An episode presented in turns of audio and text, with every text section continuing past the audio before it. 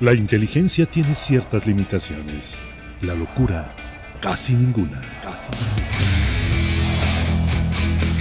Bienvenidos a Locos por la NFL. Locos por NFL, ¿cómo están? Bienvenidos a un podcast más de este canal. El día de hoy para hablar de temas de actualidad, ya que hay mucho, mucho de qué platicar de cara a la semana 14. Y me acompaña Rudy Jacinto, ¿cómo estás? Eh, muy bien, gracias por la invitación. Ya te extrañaba. Eh, juegos en, la NFL en México, ¿no? Y, vacaciones. Y en mi caso, bueno, todas las ventas de Estados Unidos, Black Friday, se volvió una locura, pero aquí estamos firmes de pie y, contentos de, esto que ya es el tramo final de temporada regular, ¿no? Se va a empezar a definir así el panorama de, forma clara. Y, vamos a ver realmente qué equipos tienen para aspirar por menos a un lugar de comodín y cuáles se van a quedar con las ganas ya se extrañaba, la gente lo estaba pidiendo y aquí está el podcast de regreso, sí, una agenda muy apretada la que hemos tenido, pero viene, viene lo mejor. Si nos escuchan en YouTube, por favor, regálenos un like. Recuerden también seguirnos en Spotify. Vayan a seguirnos también por allá, Locos por la NFL. Este y todos los episodios que hemos grabado los pueden encontrar también ahí. Empezamos con los temas del momento, que hay varios. Rudy, 49ers, sin Jimmy G, ¿hasta dónde puede llegar? Bueno, eh, noticia del día de hoy, bueno, esto sale el miércoles, pero lo estamos grabando en martes, que al final Jimmy G regresa, ocho semanas, regresaría por ahí por ronda divisional, final de conferencia, si es que llegan los 49ers, pero Rudy, ¿hasta dónde ves o qué tanto impacta la baja de, de Jimmy Garoppolo y el Mystery Relevant siendo el titular ahí en San Francisco? Eh, definitivamente tiene que pesar, ¿no? Eh, la, fórmula con San Francisco ya está muy probada, es muy conocida, ya conocemos las fortalezas y las debilidades de Jimmy Garoppolo, no las vamos a redescubrir en este episodio, ¿no? Pero son básicamente cuando, cuando hay timing, cuando hay protección en el bolsillo, Jimmy Garoppolo te va a funcionar eh, por arriba de promedio. Cuando llega la presión, cuando se descompone la jugada, cuando tiene que aguantar más el balón, cuando tiene que ponerse creativo, por ahí va a empezar a, cometer algunos errores, ¿no? y te vas a lanzar un pase que dices, bueno, ¿qué estabas buscando? ¿Qué estabas buscando en esta situación? ¿Cuál es el proceso? Y, no lo vas a encontrar porque te va, te va, a sacar. Realmente es como ese pase malo que se tiene que sacar del, sistema por partido. Eh, pero dicho eso, Jimmy Garoppolo metió en contención definitivamente a San Francisco, eh, incluso, incluso por el liderato de la NFC. Digo, sigue muy fuerte. Eh, Vikings pues con mejor récord, pero realmente en, un duelo directo, yo ahorita tomo, bueno, hubiera tomado San Francisco, ahorita no, no sé bien, y entonces se, vuelve bien importante ese, esa posición que pueda asumir San Francisco de cara a, los playoffs, cuánto puede aguantar Block Purdy y ver si llega algún otro refuerzo. Eh. Lo que vimos de Purdy me, gustó, eh, muy en la misma línea, ¿no? Mientras juegue dentro de la estructura, eh, brazo seguro, buen procesador, tiene buena precisión, mientras más alarga la jugada, más caemos en riesgo de que nos cometa eh, algún error grave. De pronto, Block Purdy puede ser esa clase de quarterbacks que lanza eh, pases cruzados ¿no? a través del cuerpo, ese, ese, famosísimo pase prohibido porque es muy fácil de interceptar. Eh, se nos puede desesperar, pero creo que para, para el sistema, para lo que fue, que fue un pick final en draft, y, el, poise, ¿no? La, la, calma que mostró, yo creo que San Francisco puede estar muy contento. Que les vaya a durar o no, quién sabe, pero el, primer partidito ahí en calientito, le tenemos que poner una, palomita. Sí, creo que lo hace bien y, bueno, esto ya lo he mencionado en, en, otros videos. Pasa esto con Kai Shanahan, ¿no? O sea, que entra un nuevo mariscal y parece que va a ser la estrella. Pasó con CJ Beathard, pasó también con, con Nick Mullens, que, eh. que, juegan un partido y parece que son la solución. Pero ya luego, cuando lo estudian, cuando ya tienen que entrar de titulares, pues la historia cambia. Eh, opiniones divididas, y me parece que aquí está muy marcado. Hay quienes creen que, que van a llegar, de todos modos, con la, con, la, con, con, la defensa, con ese ataque terrestre, que van a llegar a donde y pudieran haber llegado con Jimmy Garoppolo, y hay quienes creen que están acabados. Ni tanto que queme al santo, ni tanto que no lo alumbre.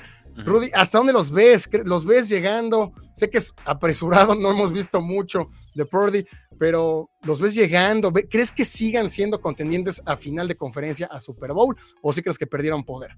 Eh, final de conferencia me parece muy usado todavía, como Dean, ronda divisional, ¿por qué no? Y, ver en qué condiciones puede llegar Jimmy Garoppolo, ¿no? Yo creo que eh, ese es el juego, que llegar a ronda divisional y entonces tener una opción a que Jimmy Garoppolo pueda eh, regresar, con el ritmo no que pueda tener.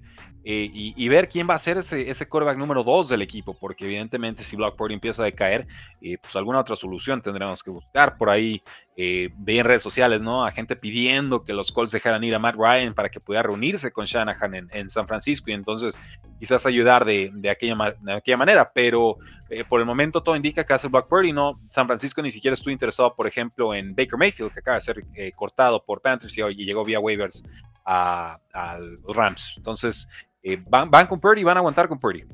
Sí, yo sinceramente, eh, salvo la opinión de, quien nos escucha, y que dejen la opinión en comentarios, ustedes hasta dónde creen que lleguen los 49ers. Para mí, con Garópolo, eran al menos, al menos final de conferencia, porque es una instancia a la cual ya ha llegado, pasó el año pasado. Al parecer, esta defensa está jugando incluso mejor que en 2021, pero sin Jimmy G, yo sinceramente les veo eh, que a lo mucho pueden ganar un partido de playoffs. De hecho, creo que van a perder la división. La división la va a terminar ganando eh, los Seattle Seahawks y que se tendrían que jugar ya la suerte que les toque los vikingos o que les toque algún equipo no tan duro en postemporada, pero yo, mi opinión es, estamos en una liga de mariscales. Aquí gana quien tenga, normalmente siempre gana quien tiene el mejor mariscal. Y bueno, Brock Purdy no sabemos bien hasta qué va a hacer. Y prueba no tan difícil, ¿no? Este domingo en contra de Bucaneros, yo creo que se lo tienen que llevar, pero el jueves 15 contra Seattle, esa es la prueba de fuego. Va a ser complicado, eh, pero, pero también yo, entiendo, ¿no? Es una liga de mariscales de campo, pero también de qué tan duro le pegas al mariscal de campo. Y San Francisco ha puesto unas blanqueadas de cuidado en las segundas mitades, ¿eh? entonces no necesita muchos puntos San Francisco para sacar los resultados. Eh, creo que, que, la defensa realmente es la que va a mantener vivas las aspiraciones en lo que posiblemente regresa Jimmy. Sí, yo también los veo en postemporada, pero ahí no creo que lleguen hasta donde se proyectaba con Jimmy G. De la mano, otra lesión, los Ravens. Rudy, tus Ravens, tanto los has sí, Has estado ahí en el barco de Lamar Jackson, has sido un defensor incansable. Ya venían a la baja con Lamar Jackson. Estos tres partidos fueron lamentables contra Panteras, perdiendo en contra de los Jaguars, contra Denver. Fue asqueroso lo que hicieron, pero ¿qué pasa? ¿Qué pasa? ¿Qué pasa con los Ravens si pierden a Lamar?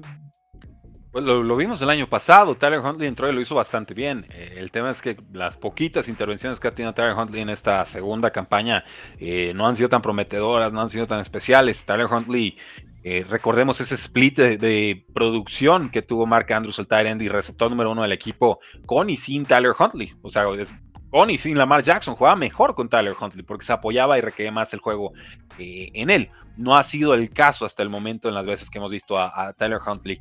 Eh, hemos visto a los Ravens conceder unas ventajas de, auténtico miedo, pero siguen con récord de 8 y 4. Vengo sigue con récord de 8 y 4. Browns y Steelers ya, no figuran con récords de 5 y 7.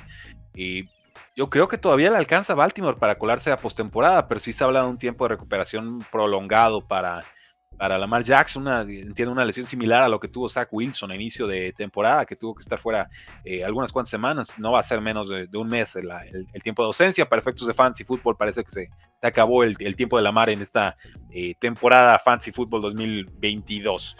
Eh, pero creo que alcanza para boleto y ya, pues obviamente sin Lamar Jackson yo no, yo no espero que hicieran mucho en postemporada. Si con ellos, si con él de pronto les cuesta, sin Lamar Jackson pues bastante, bastante más. Eh, ojo, eh, yo creo que es un tema también del coordinador ofensivo, Greg Roman.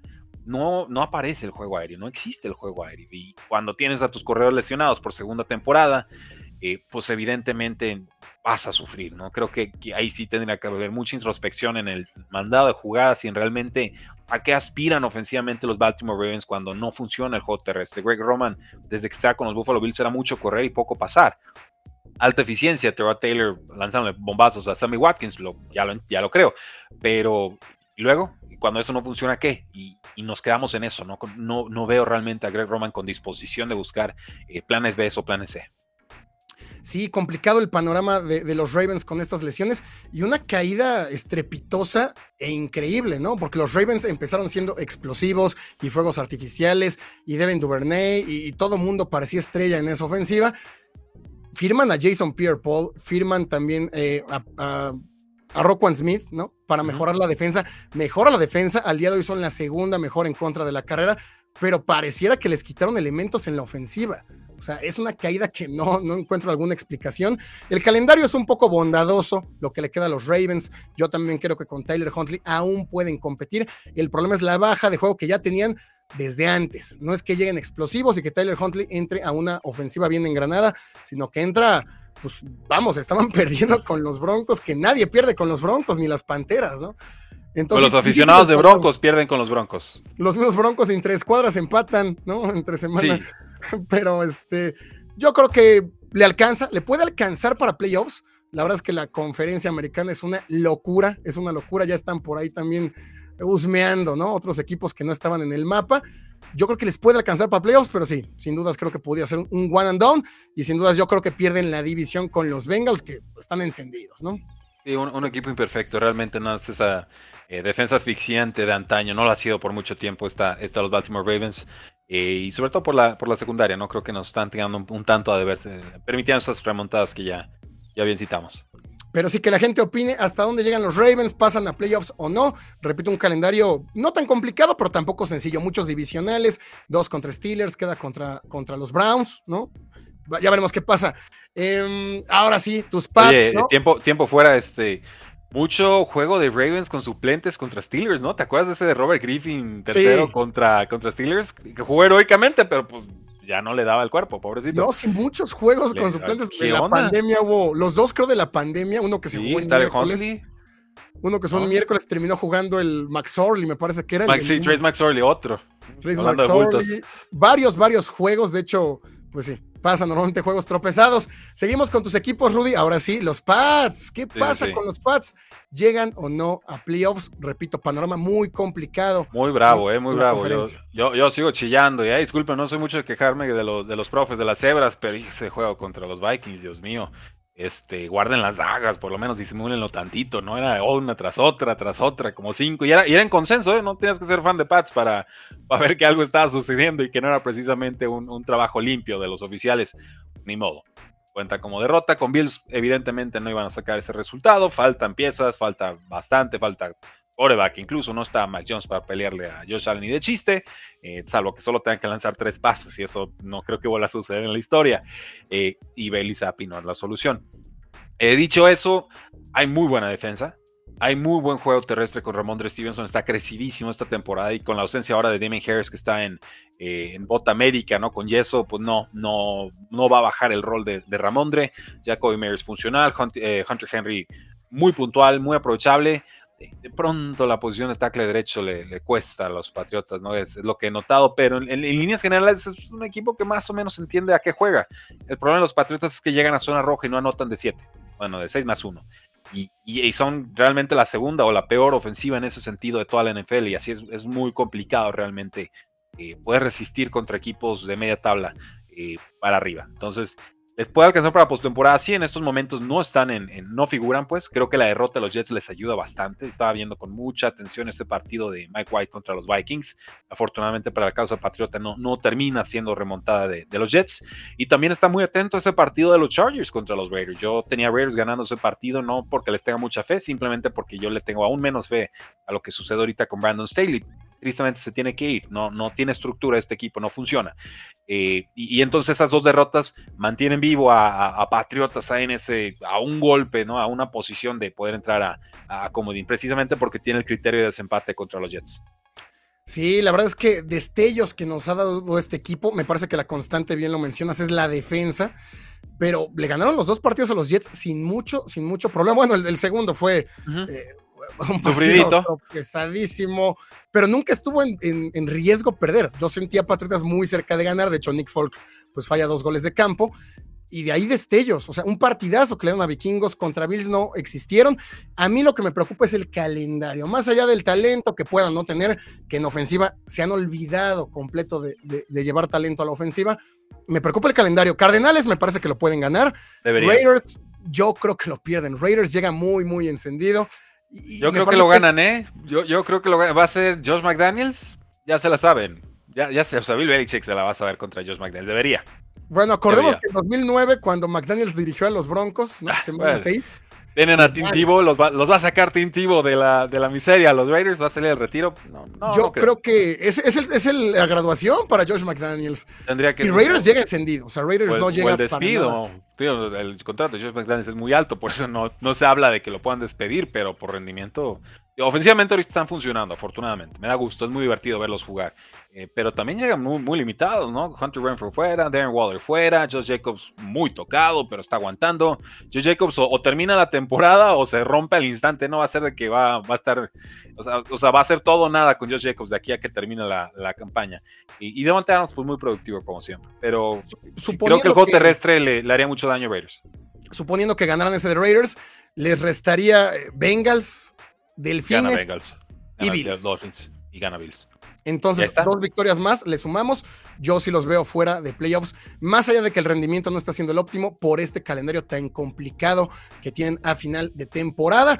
Así que fans de Patriots, bueno, pues este, pues sí, ¿no? A ver resultados, a ver los partidos de Jets, a ver los partidos de otros equipos. Me parece que se tienen que apoyar más en eso que lo que el equipo pudiera hacer en estas últimas tres semanas que son brutales, Bengals, Delfines y Bills, todos buscando un, espacio para playoffs, ¿no? sí, está, está, está, muy brava la división. Y, los Bills y los Dolphins y los Jets también, no nos hagamos, han sacado resultados que de pronto dices, ah, caray, este, era, este, este ya estaba derrota, ¿no? A casi a mitad del cuarto cuarto y sacan el, el partido, ¿no? Algunos de esos le han salido rana a los Patriotas y por eso estuvieron mucho rato como cuartos y sotaneros de la, de la división. Ahí siguen ahorita, pero pues con un récord bastante decoroso para ser cuartos de la, de la división, ¿no? O sea, si vemos ahorita cómo están parados todos, Bills con 9-3, Dolphins 8-4, Jets 7-5 y Patriots 6-6. Imagínense decir, somos los sotaneros de la división, pero vamos con punto 500, ¿no? Hay, en la, la, NFC South y pues, punto 500 es, es, el líder. tocar el cielo. Sí, la verdad es que es tan complicada la, conferencia americana que me parece que se necesitarán 10 victorias al menos para calificar. Patriots tendría que ganar 4 de los 5 restantes, cosa que se ve pues casi, casi imposible. Y terminamos con dos equipos también con mucha, mucha afición acá en, México y en Latinoamérica. Steelers y Raiders despertaron, parece ya demasiado ah. tarde. Steelers tres victorias en los últimos cuatro partidos, Raiders tres victorias consecutivas y mejorando mucho en, el funcionamiento. No son victorias como las que puede llegar a tener Falcons, como las que puede llegar a tener Santos, sino que se ve ya un trabajo, se ve algo elaborado. Y va a haber el milagro, Rudy, con Steelers, con Raiders. No, no, no va a haber milagro, no va a haber milagro. Este, milagro sería, por ejemplo, que tuviera una serie de 15 jugadas los Steelers y fuera para más de 40 yardas, ¿no? O sea, tuvieran unos una serie larguísima los Steelers y pero no avanzaban, ¿no? No sé cómo la mantuvieron viva y, y, esta es la ofensiva de Steelers con Kenny Pickett, es, lo que hay. Está bien, ni modo, la línea ofensiva es mala, seguimos lanzando los pasecitos cortos, eh, Najee Harris tiene que producir, este, sacarle agua a las piedras, porque pues no, no, no hay realmente cómo con esa patética línea ofensiva. Mike Tomlin no se atreve a denunciarla. En fin, o sea, es un equipo imperfecto. Steelers es un equipo imperfecto. Están viendo, midiendo lo que puede ser la vida después de Ben Roethlisberger. Creo que le van a dar un año más a Kenny Pickett. Veremos si puede evolucionar. Pero no, este año Steelers no, no, no va a pintar para nada. Con Raiders me intriga un poco más. Eh, me intriga un poco más. Si decimos que Chargers está ahí en la pelea con 6-6 pues Raiders en teoría también con 5 y 7. No están matemáticamente descalificados y, vienen produciendo bien en el, en el, costado ofensivo del balón. Yo creo que Raiders le, puede pegar a cualquiera en, un domingo determinado, ¿no? Que pueda sostener o mantener ese nivel de producción realmente no nos ha dado muestra de ellos, Raiders, pero creo que está en el mejor momento de su, de su campaña. Entonces, si en algún momento van a despertar, tendría que ser ahora. Yo, yo veo más cerca a Raiders que a, Steelers de, un lugar de comodín. Eh, dicho eso, no creo que ninguno llegue. Sí, sin dudas. No, repitiendo, repitiendo justo esto mismo, para calificar en la americana vas a tener que tener al menos unas 10 victorias y pues Raiders le faltan 5, ¿no? Tendría que ganar todos, ¿no? Sí, los eh, tendría que ganar contra Rams, creo que ganan, contra Patriots. Contra Rams lo ganan. creo que pierden. Eh, contra Rams, Patriots, Steelers, ahí, el que gane ese pues seguirá vivo. Eh, contra 49ers hay que ver qué nivel tengan, pero va a estar difícil no tomar a 49ers. Y contra Chiefs, pues ya sabemos que Chiefs los tiene de hijos, entonces pues, esa, es, derrota casi automática. No, y Chiefs jugándose seguramente el primer sembrado también luce el panorama muy complicado.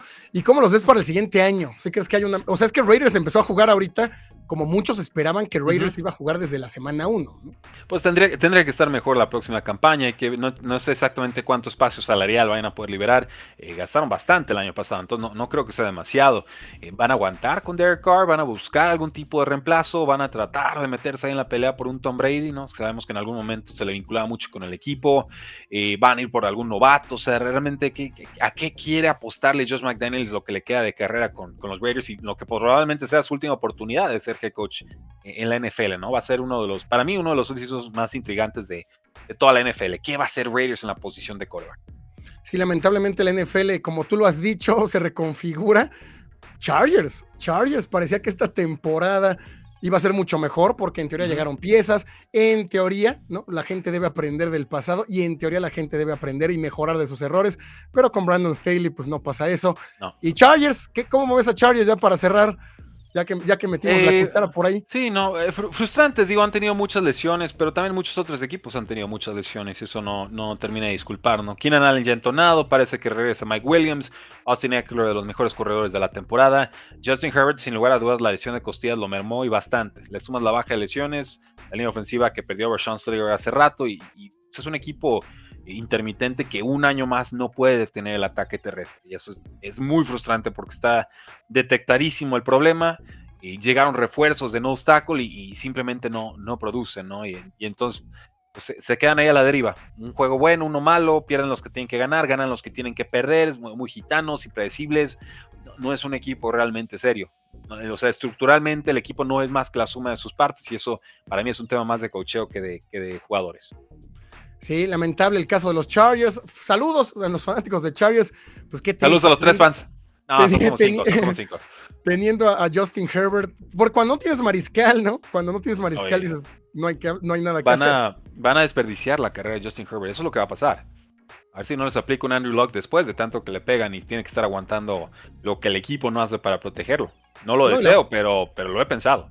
No, y la frustración, ¿no? O sea, semanas consecutivas siendo el mejor corredor del equipo, teniendo Austin Eckler. Si no tuvieras corredores, si fueras los Ravens, entenderías que Lamar o Contley va a ser el mejor corredor cada semana. Pero siendo Herbert y teniendo a Eckler, tener que correr tanto el balón debe ser muy, muy frustrante. Yo también los veo sin dudas fuera de la postemporada, más con la competencia que tienen por allá. Pero bueno, Rudy, ¿alguna conclusión? ¿Algo para, para cerrar?